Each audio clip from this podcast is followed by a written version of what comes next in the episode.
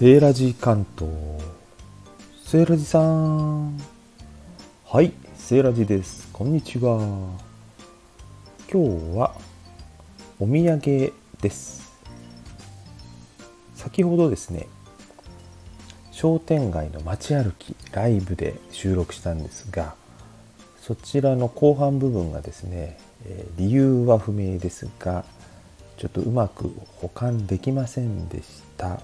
でもう一度収録はできないんですが最後にですねあの立ち寄った和菓子屋さんでお土産を買いましたのでそのお話を入れたいと思います、えー、お土産を買ったのは一品一品手作り和菓子の倍工亭さんですかね。これ倍工亭でいいんですよね。きっと梅という字に香る。そして、えー、亭ですね。はい。板橋区南町という住所になります。最寄り駅は一応要町になるのかと思いますがそれなりに歩きます、えー、要町から歩くとですね恵比寿通り商店街をずっと抜けて庚申通り商店会そしてその、えー、突き当たるところね大通りに山手通りに突き当たる本当の手前のところにございます。この和菓子屋。なぜここでお土産を買ったかというとですね名越の払えって皆さんあの6月末の1年の半分の時期にある日本の伝統行事ですね。ご存知ですかね。名越の払えの、え定番の和菓子水無月ですね。ご存知ですかね。で水無月がねあの店先に案内が貼ってあったんですよ。おっと思ってね今年水無月を子どもたちに食べさせてあげたいと思って探していたんですがまだ時期が早いんでまさかあるとは思いませんでした。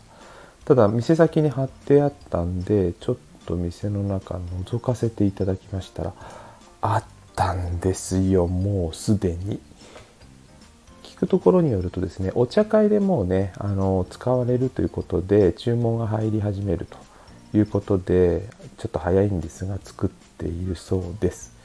いいんですよ。なんか古くからこの場所でねご商売されている感じで、えお聞きしたところ店のねバックヤードでその場で一つ一つ手作りしているということでお菓子の種類も数多いんですけれどもショーケースに並んでいるねそれぞれねこの場所で手作りされているということで、えー、定番の水無月ですね。このくずですかね。この下の部分透明なね、えー、くず餅の上に小豆が乗っている。大納言って言ってましたっけね。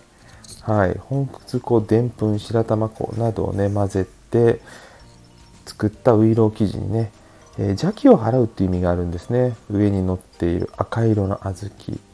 そして1時間蒸し上げて、えー、作られる和菓子です。ちょっと柔らかいのでね冷まして食べるといいですよ。冷ましてもコチコチには全然ならない柔らかいままですが、えー、食べやすくなります。ということで冷蔵庫で冷やしてね食べたいと思います。1年の折り返し地点でね、えー、邪気を払うというねそういう無病息災を祈願する神事名護市の原へのお菓子ということです。ちなみにねここはね水無月定番のね水無月上に乗っている小豆の代わりにあんずが乗っているあんず水無月っていうのもあるんですよ。水煮のあんずね美味しそうですね。これ蓋開けただけであんずのいい香りします。こちらも一緒にゲットしました食べるのが楽しみですちなみにねあの名越の払えの前に6月は16日が和菓子の日ということだそうです。ね、お菓子には関係ありませんが6月20日は知ってますか？皆さん父の日ですよ。ね。はい。もう一度言いますよ。6月20日が父の日ですからね。はい。ただそれだけのお話でございます。そしてね、えー、後半ね、さっきライブ中断してしまったので、せっかく面白いネタあったのにね、中断してしまって入ってなかったので、この和菓子屋さんの手前にあってね、どうしてもね、紹介したかった面白いスポットが、あのガレージギャラリーって言ってね車をあの収納する個人宅のね広いガレージにね大きな絵が飾ってあるんですよ。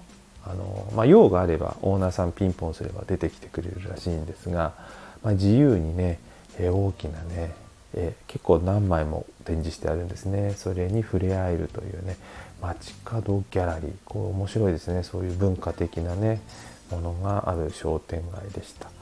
あともう一個ね気になっちゃって写真撮ったのがね中華料理時はいいんですよ。カタカナ3文字の時派ですよ。味がありましたね、まあ、そんなね味のある商店街だったんで、えー、全部ね通して、えー、ライブのアーカイブもねお話入れたかったんですがまた何か元気があって機会があればやりたいと思います。では今日のお土産情報、え、振り返りますと梅皇帝の水無月ですね。名越の払いの時期6月30日の、え和菓子ですね。それをちょっと一足早めにゲットしたのでそのご紹介でした。ではまたセーラ時間とセーラジさんよりお送りいたしました。